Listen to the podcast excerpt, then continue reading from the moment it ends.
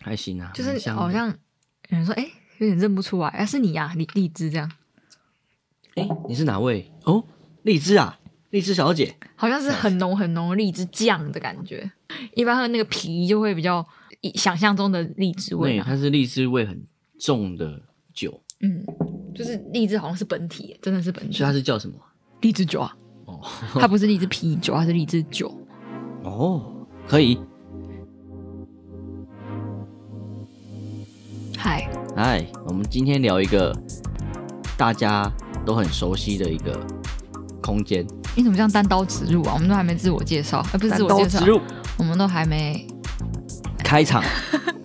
我就说我今天词汇量很很少。大家好，我们是都市人，哪次不都是人？哎，怎么变我讲啦？而且你没讲辣，要讲辣吧？啊，然后你换，看你讲。Hello everyone，we are 都市人啦。哪次不都是人？每次都是人，每次都是人。圣诞节快到了，也都是人，到处都是人。我们今天才出门，然后发现就是跟平常的假日不太一样，路上都是人，因为到处都有活动啊。对啊，最为著名的就是板桥夜诞城嘛，也蛮好的，就是疫情到这个时候好像有一点趋缓，然后刚好放过我们的圣诞节。真的，然后接下来又跨年，然后跨年完又过年，过年完又疫情又来了。欧北共，欧北共。奥密克戎，但但这次的比上次趋缓的时候还要好，是因为大家还戴着口罩。对啦，很多都还没松懈。嗯，真的不能松懈，松懈，松懈。啊，那到底今天要聊什么呢？就是聊 shit 啊。哦，所以你是故意的哦。聊什么？Good shit。今天聊厕所啦，本兽 toilet。这个是一个很亲民的话题。碳化屋。哈？碳化屋。碳化屋。WC。碳化污为什么？你化学没学好，我我不知道哎、欸。碳化物的化学式就是 WC 啊。真的哦？这什么自然组的笑话吗？好像是。哎呦，我是社会组啦。好了，WC WC 是什么的缩写啊？就碳化物啊。哦，你说你说厕所啊？对啊。水箱的意思，水箱哎，所以它只是单指就是厕所里面的 水箱，马桶上的水箱，然后慢慢扩大到马桶，然后扩大到那个空间。哦，所以这样 WC 其实只是水箱啊。我刚才在想什么？碳化物。Water chamber。还有什么？Wallet。Cool。Wallet。啊，皮包。没有乱讲。开。我是说台语的 Wallet。啊，聊厕所的话，我得聊一下我很常讲的一个故事。好，就是我们之前去，我跟一些朋友去我们大学同学。为什么会很常讲这个故事啊？这很值得说嘴吗？我觉得还蛮，就是很有趣。反正我们就是去西安，嘿，然后西安就是我们有兵马俑的地方。对对对，我们就是，然后我们搭火车嘛，然后到那边之后，我们就要找东，我们就好像是吃午餐吧，我们就找餐厅。嗯就我们也大概知道说，可能中国那一带相对发展比较没有那么完整，所以找餐厅可能也不能随便找。嗯，所以我们就找了一间外面有贴有就是就是卫生认证，对卫生认证、食品保证的水饺店。就我们就吃了水饺，然后吃完之后走出店门口大概三十步，三十步了，大概五秒吧，我们就肚子就开始痛了。每个人吗？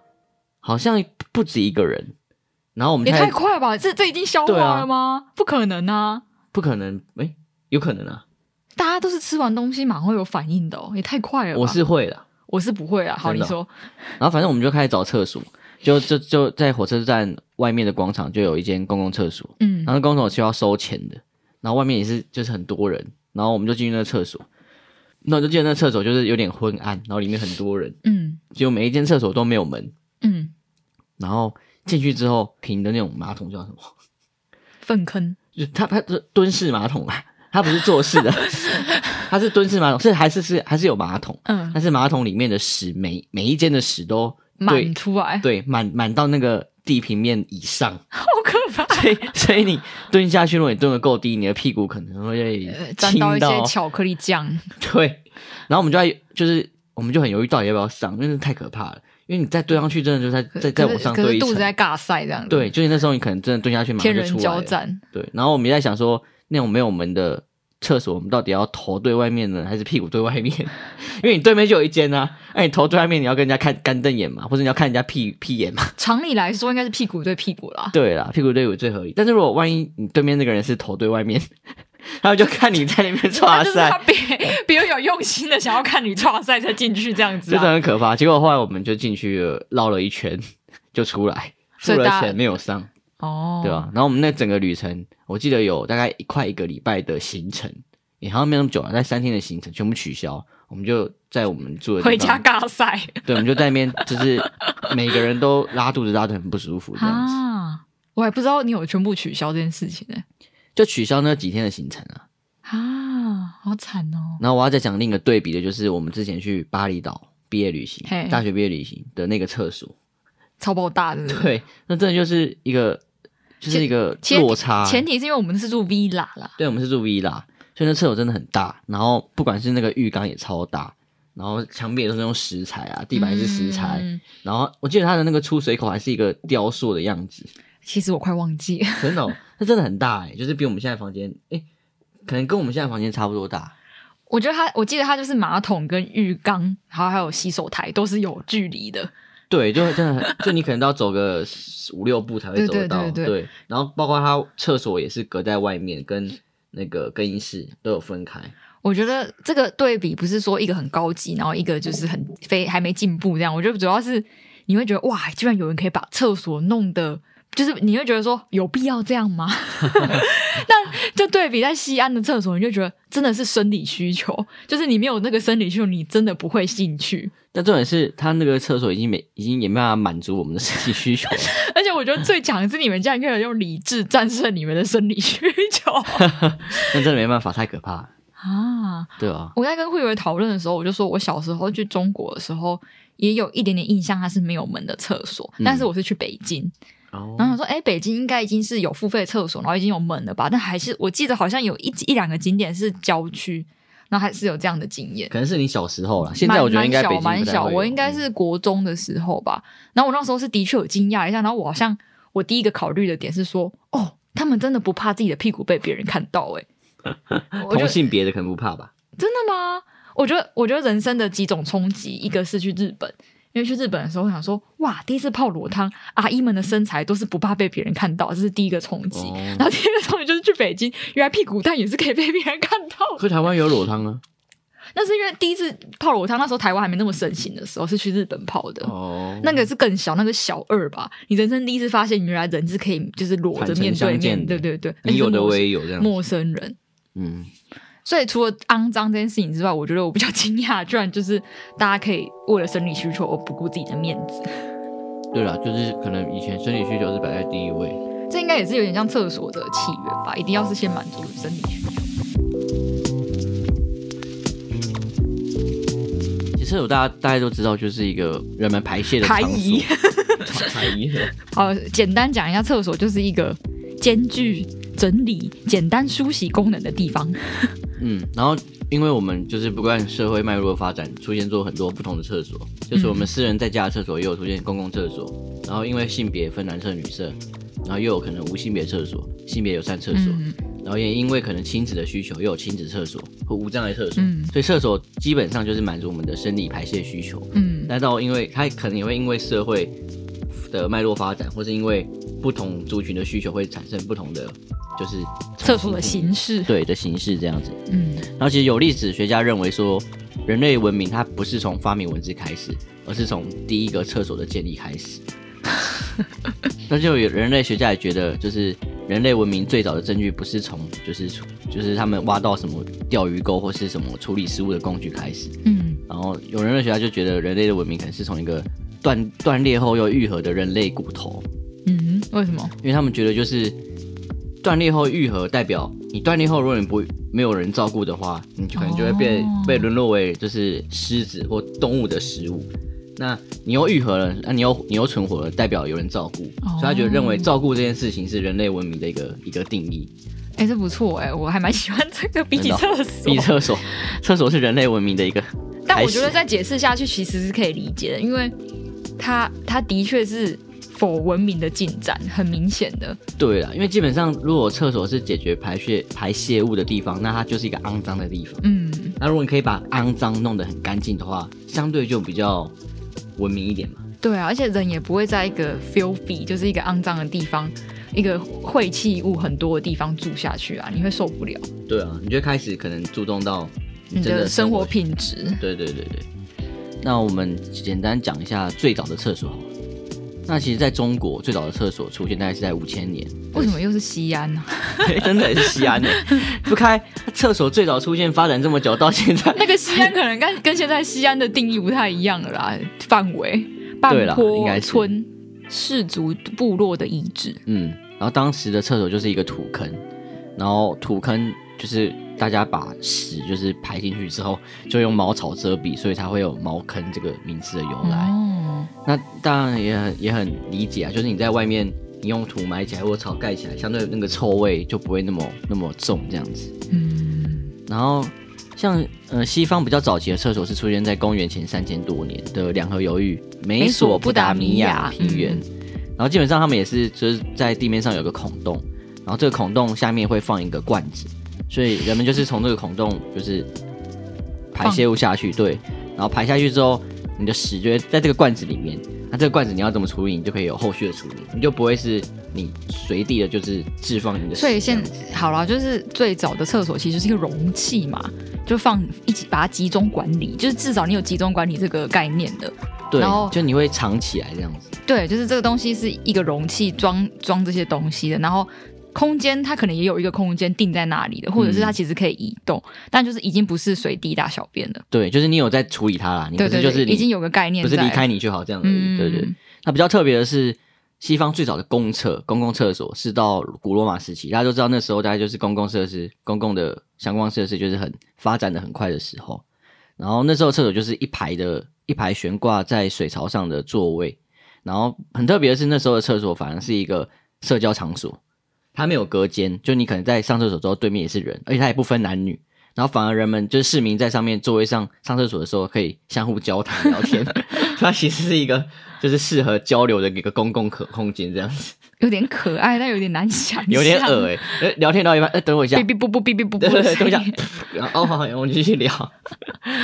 但我觉得那时候的人人，可能那时候的社会还没有这么把这件事情当成一个羞难的事情。对啊，就觉得很正常，可能就是很正常，就像可能你讲话讲到一半，呃，打个嗝这样子的感觉吧。哦，好像可以这样想，没有没有那么多包袱。然后其实真正意义上的抽水马桶是在十八世纪后才发明出来，然后也很多人认为这个东西的发明是一个文明的进展，好像有听过。对，然后。也到十九世纪的维多利亚时代，现代厕所才被英国大多数的房屋变成是一个房子的标配，这样子。嗯，十九世纪其实也没有很久以前哎。对啊，听起来就是厕所的演变其实蛮慢的。尤其是抽水马桶吧，就是你真的有一个下水道系统，嗯，不用去挖挖放这些东西。对，就是完整的系统去处理这些东西，其实是真的是一个蛮伟大的发明。就像什么下水道系统啊，然后这些污水处理系统，嗯，相关的这些都要一起发展起来，才有抽水马桶嘛。对对对对。然后反观，如果我们讲在台湾的厕所在台湾的发展的话，基本上分三个时期，一个就是清治、清领时期，嗯，一个是日治时期，到后面就是国民政府。嗯，那当然就是呃，在清治、清领时期的时候，台湾人家中基本上是没有自己的厕所，主要都是在路上，然后挖一个坑。然后放一样就放一个木桶，然后就是上完厕所之后可能就留在那了，或是你会带回家施肥这样子。然后直到日治时期之后，才是开始比较注重就是台湾的整体卫生。嗯。然后他们那时候是有开始严格取缔随地大小便的不良风俗。嗯。所以其实那在那时候就是可能一百年前吧。嗯。那时候可能随地大小便应该是一个很正常的现象。嗯。很正常的行为。应该会找一个人比较少的地方解决一下。对，但我想起其实之前就是我阿公、我阿妈家也是在板桥住公寓，嗯，然后 有时候我阿公来不及上厕所，就会在那个楼下一楼，嗯，就是可以按得到电铃那里旧公寓那种，嗯，在那边上厕所。我想说这是可以讲的吗？没关系吧，你阿公会不会听到？阿公，你阿公会听到？我想说，呃，这个是很正常，说明真的他们以前的习惯就大概是这样。你说是没有什么人，然后就是那个地方可能在那边解决，也不会造成什么气味，然后就在那边解决了。然后比较特别的是，因为那时候开始，呃，日日治时期那时候开始推推推广使用就是厕纸，就是面卫生纸之类的，嗯，然后也开始取缔就是大小便嘛。但那时候台湾人就开始批，就是有批批评或是说抗抗争这件事情的理由是说，就是用厕纸擦屁股这件事情是不近于孔子。为啥？因为就是。你说孔子要写字哦？对啊，孔子可能就是某种用纸哦，文字或纸的一种一种一种代表人物吧。怪的，我以为他说就什么发明纸的人不敬之类的，就是他们觉得这是不尊敬纸这个东西啦。嗯，因为纸可以写字啊，啊字就是某种就是文化或是某种知识的一个象征，也是转的很硬啊。看起来是当初是真的有在就是抗争这件事情啊。应该习惯要一下子被改变，没有那么简单啊！但大家应该读过历史课本也知道，就是现代化的建设在日治时期其实是演进的非常快，很快，对吧、啊？嗯、所以当然这种就是很基本的这种卫生事情，在日治时期就到一九八一八九七的时候，台北市有出现政府新建的公共厕所，然后那时候在台北城内大概有十二处，真的是蛮快的。主要也是从开始从台北市开始发展的，台北市当然是发展最快，但是其他地方其实基本上还是有随地大小便的一个状况。嗯然后那时候也有在一九零一年制定台湾家屋建筑规则，就是明确的要求每户居民必须在家中设置个人便所，还蛮特别的。但是听起来就是没办法再多盖的人就无法了。对啊，就不知道他有没有什么就是相应的措施啊？因为像我们现在就没有这样规定，但是我们基本上家里一定会有厕所，就算你不规定，我们也会有。对啊，对啊，所以我一直想到，我好像以前有听我妈妈讲过一些神奇的故事，她说。他还做过三合院的事情，那时候好像是要去外面上厕所，然后当然那时候是有简便的一个空间，嗯，但是就是好像还是也是一个洞，然后那个洞就是也是会慢慢满起来，然后满起来的时候他们要轮流拿去施肥，我好像有简简的这个印象，但就是听说是以前三合院内不会放置厕所这个地方，以前就是会把它另外再加装。嗯，对，就装在外面这样子。对啊，而且那时候可能旁边就是自己的田地啊什么，所以就是在那边设一个厕所要丢，其实也很方便。好像看电视都是那种小朋友住三合院要去上厕所就很怕，因为要到外面。对对对对对对，对好像是哎，那个大家的共同回忆。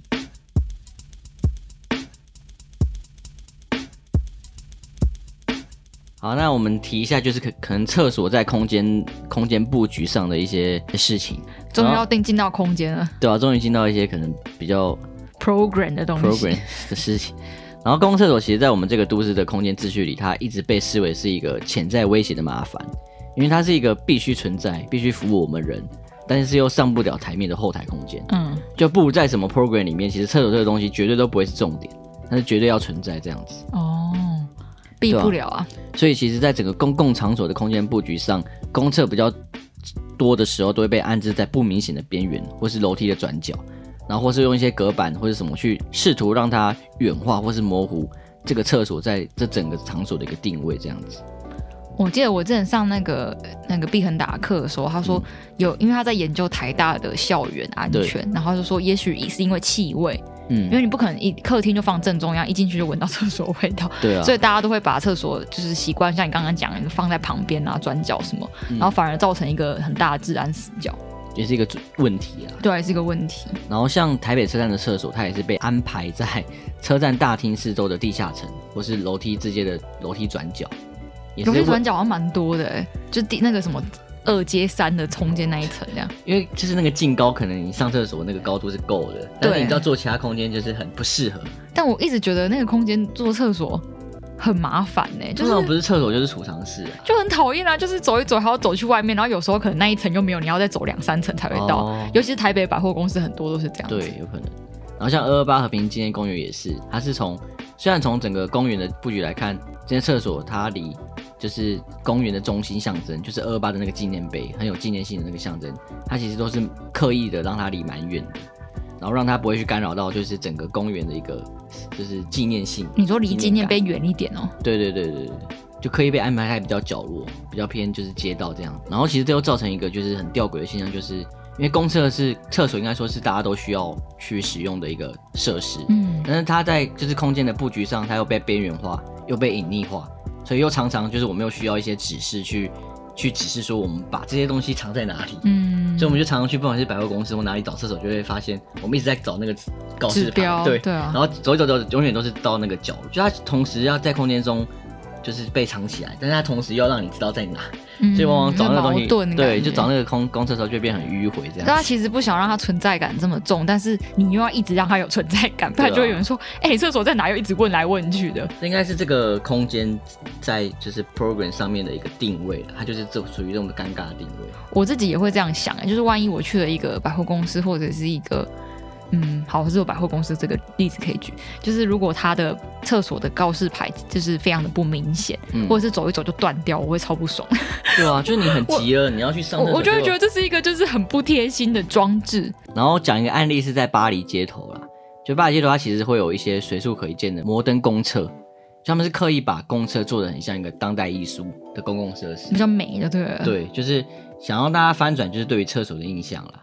然后他他在这个文章里面有一个形容是说，就是厕所它的重要性可能像是超人漫画里的公共电话亭，它是可以以你一进去出来就是一个变身的变身的场所。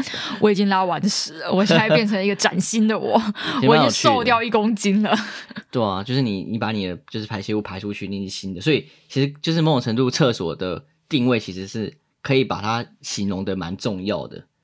我讲到这里的时候，突然发现我们是要警告一下听众，说我们现在在讲这个，在吃饭的时候不要听。还有吧，我没有，我没有描述很多。你那个第一段不太行。好，第一段了。好，第一段听到可以，大家可以去，就是先吃个饭再回来听。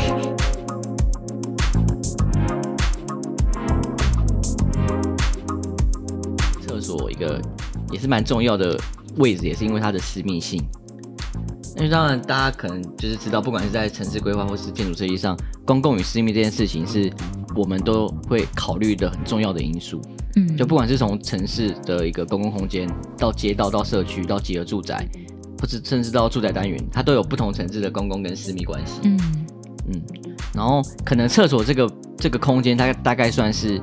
最私密的一种空间类型的，好像是想不到一个比厕所更私密的。你可以说住家比起社区，可能住家算比较私密，然后社区比起街道到公共空间，可能社区又相对私密一点。嗯，对。但厕所它大概就是个最私密的空间。我们刚刚都在讲一些可能形式上啊、外观上啊，或者是就是厕所的定义。但现在真的进到就是如果聊公与私的话，它真的是一个最私密的空间。对，所以我们对于最私密的空间怎么定义就很重要。嗯。而且厕所本身，它也从这样很私密的空间类型，它不断的自己又演变的更私密化了。因为从一开始我们可能谈从原本没有厕所的时候，大家都是在野外随地大小便嘛，嗯，然后这时候可能它相对那个空间感没有那么隐私，对。然后到后来有公共厕所，公共厕所的出现，甚至到家每个家庭里面都有一个厕所，都要配置一个厕所，对。呃，一个家庭可能是每一户有一个厕所，但甚至到我们现在每一间房间都会有一个个人使用的厕所，套房啊，对，我们也不会愿意去跟。可能家人或者朋友共用厕所，嗯，所以它的私密性其实被定义的越来越清晰，越来越越来越越来越私密，对，私密中的私密，私上加私，对。然后其实这某种程度也有人认为是跟就是资本资本主义支持这件事情有关的啊，这个也可以扯到资本主义，因为就基本上我们就是在进步在发展，然后中产阶级也慢慢会开始注重他们的身体或他们的。面容，然后这种私密空间就是很适合让你打理这一切的一个地方，嗯，对吧？所以才不断会有就是厕所开始变得更高级，开始有那种像你刚刚讲的免治马桶，或这种就是很很大面的镜子。我还没讲免治马桶啦，欸、你没讲，我只有打他去，你觉得我讲了？没有，其实我有有那时候在聊就是厕所的时候，我第一个想到的其实就是日本的厕所都很高级，真的免治马桶，然后加加温的那个。马桶坐垫，然后甚至到后期，我最近去，它还有个一个按键可以按着，就是改掉你的声音。哦，对对，会唱歌，那个超赞的，我超需要，哔哔啵啵很大声。这个东西好像是已经蛮蛮久蛮久了，但是台湾就一直不会有这种。对，就是你真的觉得说，哇，小时候去又坐到很温的马桶，然后又可以洗屁股，然后又可以又可以就是喝那个水龙头的水，就一切都。吓 我一跳，我说你要喝什么马桶水？没有啊，就是一切都觉得好像是一个另外一个国度的感觉。嗯，这好像也无形的，就是显现了出不同国家的厕所文化。对啦，就是每个人对于这种私密空间在意的点可能不太一样。而且刚刚我一直在想一件事，说我们现在对于厕所，好像不只是马桶这个人，马桶这个人，马桶这个物品，还有就是加上淋浴空间啊、浴缸啊，然后洗手槽，然后或者是刚刚所提讲到就是要保养面容的这个过程，你可能就要有镜子啊，然后有一些放你你的随身。要保养的东西的柜子啊，微博哎，所以其实真的，如果是中产阶级的这个空间来讲，他们会把更多机能放进去。啊、它甚至是一个这个放松看书的地方。对啊，就是可能有融入不同 program 的使用功能。然后其实刚刚讲这个公道私密公，就因为它是一个最私密的一个空间类型的话，所以因为这样的状态，所以厕所其实在设计上或在论述上，它是可以有所玩味的。比如说我们刚刚也提到巴厘岛那个豪宅那个 villa，它可能就会把浴缸放在厕所的正中间，嗯，然后会有很大面积的开窗，就是面对外面的自然或是外面的都市景观，嗯，它某一程度也是要刻意去挑战那个私密感的放大，嗯，因为如果你真的是一个很大面开窗，你就觉得好像。好像没那么私密，但其实你在做的泡澡行为就是非常私密的事情。嗯，然后那时候那样的刺激感，可能就会带来某种奢华的感受。所以就是已经私上加私之后，又要把它回来一点点攻这样子。对啊，就是刻意要让那个私密性变成好像很开放的感觉，然后那个感觉可能会返回来让你觉得你是个有钱人。哦，就是会开始玩味这个，就是厕所是一个最私密空间的的的一个问题。不然为什么你刚刚讲的时候我差点开黄腔？啊，我想说就是想要让别人看之类的啊，就是很私密，但是又有点被偷窥狂哦，对，乖，就是想要公开这个这个奢华给大家看的感觉。没 事没事。然后想到就是我之前在呃设计题目有做一个一个题目是叫天体主义的住家，其实我觉得这个题目很好玩，要再开一集跟大家聊一下啊，不用了，就小聊一下就，就有点有点刺激感的题目。对啊，其实我设定是他爸妈是天体主义。然后我就有去研究天体主义，它到底多天体？嗯，他天体主义不是说你你全裸然后很舒适就好，嗯，它是有某种就是类似宗教哲学上的一个思想在他身体里。这个这个题目是你自己定还是老师给的？我定的啦。嗯，对。然后就是因为他爸妈是天理主义，但他小孩不是，嘿，所以变成是你平常生活的时候，爸妈就会是裸体嘛，嘿，然后但小孩不是啊。那小孩如果一直看到爸妈裸体也不不太好，所以就得处理说，就是小孩跟爸妈之间空间的界面，听起来蛮好玩的，对啊，蛮好玩的，就会有变成可能类似两套系统，但是两套系统在某些空间又要又要有点交集，这样。那个交集的时候，是不是就是小孩子只会看到爸妈的头？对不对？头或脚，或知道你在那个空间。哦，真的，我随便讲的，对，或一些用一些比较比较比较雾面的一些材质，界面材质，哦，对，让你不会全部就是很明显的看到那个东西。听起来很好玩啊。然后呃，有个特别的点就是。当然也是比较论述上的处理方法，就是我把马桶放在那个楼梯的 landing 上面，就是楼梯的转折，嗯，的平台上，转角上，对，然后又就把，就是因为天体主义其实基本上它不需要有什么房间，有什么厕所、马桶什么这些这些墙壁的区隔啊，因为它所有时间都是裸体的，嗯哼，对，然后唯一的要处理的处理的状态，就是因为马桶会臭，然后我把就是他们排泄这个行为作为就是他们临时的一个活动。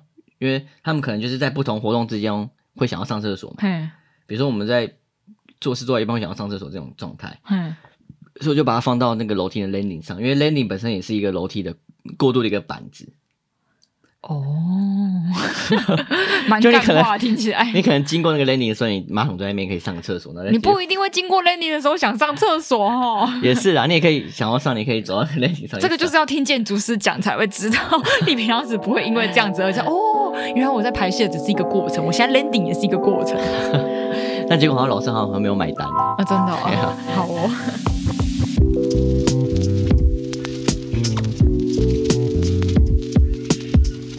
维的案例之后，我们来听听别的有趣的案例，又是在日本。日本真的很爱做厕所，哎，嗯，它是一个二零一二年藤本壮介在日本千叶县市做的一个公共厕所，然后他其实也是在试图去挑战那个公共与私密的关系啊。然后这个我们可能之后 IG 会分享图片，嘿，对，这个厕所是他把它设计在一个玻璃盒里面，然后这个玻璃盒里面就只有一个马桶，嗯哼，然后你在马桶里面上厕所，你就会被外面人看到，对，但他又是在。这个玻璃盒里面的半径大概二十公尺吧，外面围一圈围篱，嘿然后围篱里面全部都是树跟草，嘿然后草就是那个圆心可能才是那个玻璃盒子，所以其实你在上厕所的时候，它是非常开放的，但那个公共的状态，它其实不会让外面的人看到，因为外面的人他会隔着、那个、进不来，对，他会隔着那个围篱，他是进不来的。所以其实一个最它最外面的门是那个围篱，然后你要走进这个花园才会到中间的马桶的意思。对，然后这个围篱外面可能就是一个。城市中的公园，然后公园外面就是城市，这样哦，这是个超大厕所概念，超大花园厕所。对，所以就有点像你在你在那边上厕所，可能像是你在森林里面大小便，但这个森林的外面其实就是一堆人来人往的城市这样子。嗯、对对对，他就在挑战公共中的私密或者私密中的公共。然后大家一定都会觉得很害羞，要说看你是透明的，啊、虽然纵使没有人，你还是觉得很怪。对啊，因为那个空间感实在太放大。嗯，蛮有趣的。然后其实之前就是去年还前年，没有很久之前，二零二零之类的。对，然后东京公厕有一个 Tokyo Toilet。哇，你的这个英文发音的很日式啊！日式啊，对吧？你故意的是不是？Toilet 都没学计划，然后是就是他是邀请很多知名的建筑师啊，像是安藤忠雄、魏延武、板茂，这应该很多人都知道。对对，伊东。对，邀请了总共 总共十六位，就是日本的建筑师，或是一些就是生活潮流的设计师，在东京涩谷。去打造大师级的公共厕所，他们去做厕所要符合三个条件，一个就是日本的建筑法规，这一定要的。然后另一个就是就是卫生设备需要有 TOTO 提供。哦，是大公司哦，就是赞助厂商嘛。嗯。然后再来就是需要设置一个无性别的厕所。嗯。然后其实每一个建筑师都做这个厕所都蛮有风格，而且而且因为所要求的一个机能内容很明确，所以你只要满足这个内容之后，其他东西就是由你自己去自己发挥。对，所以虽然还能蛮发挥一个题目了。当然，包括就是到底公共跟私密这件事情，你也可以去加在你的论述里面。然后在形式上啊，然后建材上啊，对对对，都可以去玩。对，然后我们可能提两个就好，一个就是板帽的，板帽它是做一个透明厕所，这应该很多人都知道啦。对了，我们还是可以分享，这很酷哎。就是这个透明厕所，它只要一锁上，它就变成不透明的。嗯。然后只要你没有锁上，它就变成是透明的，超酷的。所以它那个锁可能是一个怎样的装置啊？它是一个动，好像是通电，对不对？对，它的玻璃墙面其实是用什么电控液晶，超酷的。就是你通电之后才会变得透明。就是有时候那那那时候有些人就会担心说，会不会他在上到一半的时候突然没电，电或突然短路什么，然后就变透明的。但其实会怕怕，对啊。但其实它是因为它是通电才会变透明，所以如果你是停电的话，它是会变成不透明的，所以你不用怕停电。你通电才哦，所以你合上的时候反而是不通电的意思。对对对对对对。这么酷，然后另一个是魏延武的厕所，然后它蛮特别，它是用一些就是山板，就是木板、木条板去去树立成一个类似一个森林、小森林的感觉。然后每一间厕所都是独立的，然后独立在这个森林里面，所以可能每一间厕所都很像独立的一个村庄、一个空间。然后你要经过一些小径才到得了那间厕所，这样子。我觉得这个蛮干话的。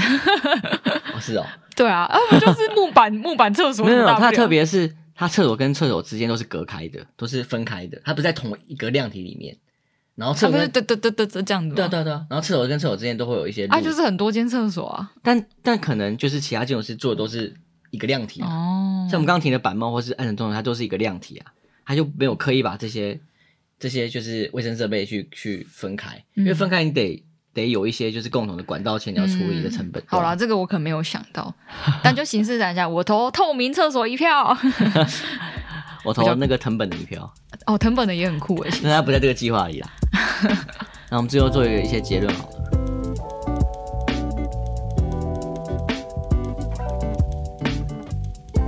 大家都很喜欢听呢，就是一些 你网络上什么关于厕所你不能不知道的实践什么 数据这样。对对对。他说每人每天大概花费十五分钟在厕所上，所以你一一生中大概有两年的时间是在厕所中度过的。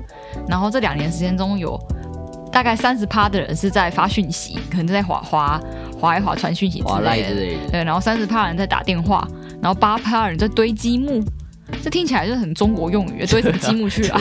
然后十五趴人在刷牙，二十六趴人在睡觉啊，反正这是可能是某一个睡觉的人蛮多的，某一个农场新闻这样子，但是我们还是可以参考一下。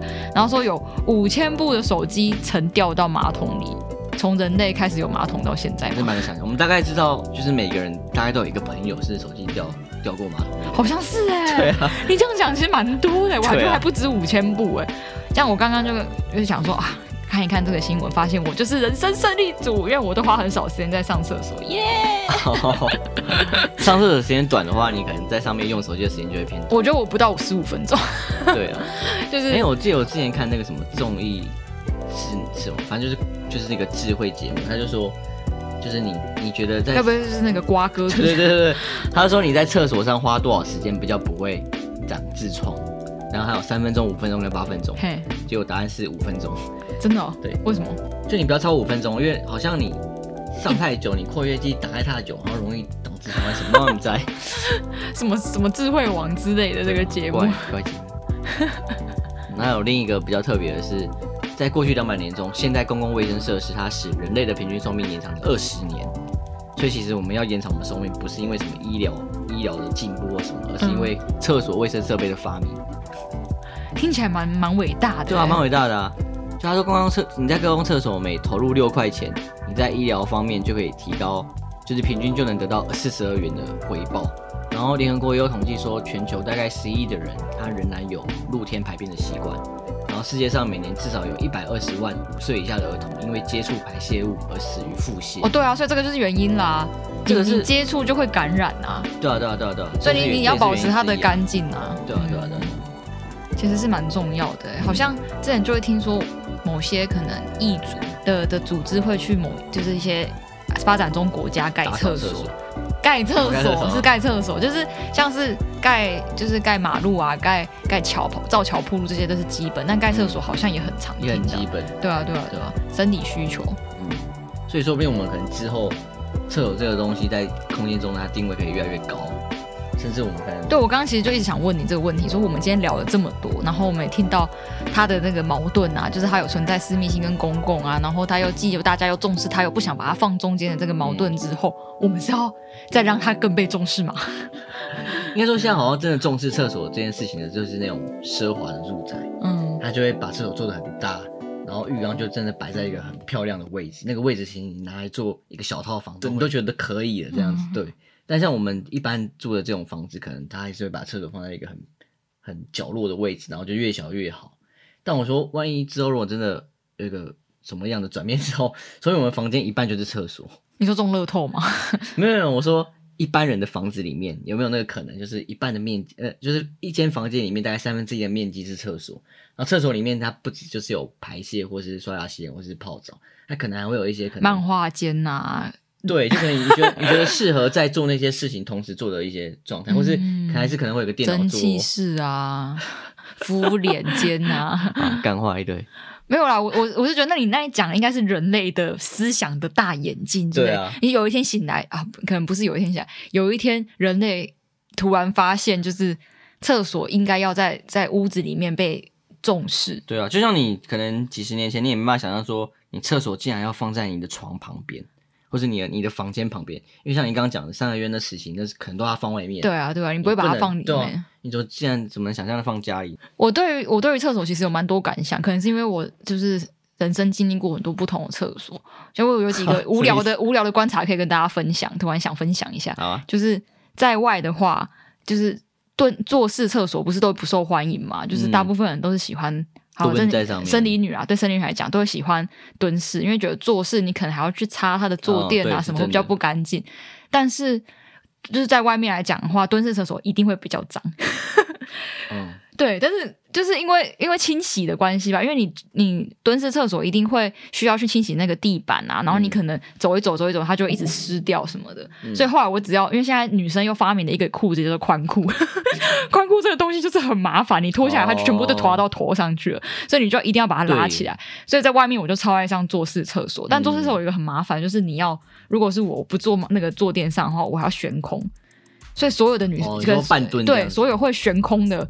的 生理女其实都很强，因为大家都练过就是这一招。嗯、因为我记得好像就是王志宏课上有提到，他说以前好像大家会觉得说冰冷冷的不想接触，然后大家都要练这个就是半蹲很强。但后来发现好像真的很多女生都会这样子。嗯，那其实说真的，就是你公共厕所这件事情就其实蛮吊诡，因为它是一个很私密的公共的设施。嘿就你每个人真的要屁股都要钻那个马桶。对啊，对，所以我都一直都不能理解。那现在因为很很先进，现在很多都会有提供，就是可能那个酒精或酒精啊。然后像我之前在高雄梦时代有看过，它是整个包着一个塑胶皮，哦、然后你再更拿，拿掉一层，就嗯，它就会换下一个新的。对对对，就是有很多还不错的做法。但是总总体来说，就是我我觉得坐式厕所会比较干净，然后大家要去练那个短腿很辛苦，辛苦。嗯，对男生的就方便很多了。男生方面，可是你会做吗？如果在外面的话，我会就是擦一擦做，但是那个擦的程度上已经到。我听说会认马桶的人，就是他无法在外面。但我但我上我在外面上，我基本上也是会偏向上蹲式的。哦，真的哦。对啊。可是因为女生可能一，因为你两个行为都在上面发生，就会比较容易脏。嗯。但是男生本来就是机能分开嘛，所以你在那边的话，就是比较不会整个都喷水喷起来之类的。哦、对了。反正就是 我其实蛮注重厕所，但我又很会上厕所。就是我指的很会是有两个很会，就是我频率很长，嗯、然后还有一个就是我对厕所有一套见解，然后我也知道要怎么样上到好的厕所。哦，厉害厉害，厕所达人，厕所专家，厕所专家。啊，要是要是我应该去跟我们厕所说个，跟我们家厕所说个谢谢。你就转头跟他说谢谢，厕所就在我们后面。啊，这集到这边，好，谢谢大家，我是逍遥，大家可以去上厕所了。听一听就很想上厕所，憋了一集这样。好，我是逍遥，晚安。哎，你没讲啦。我是胡一维，胡一维。好，晚安，拜拜。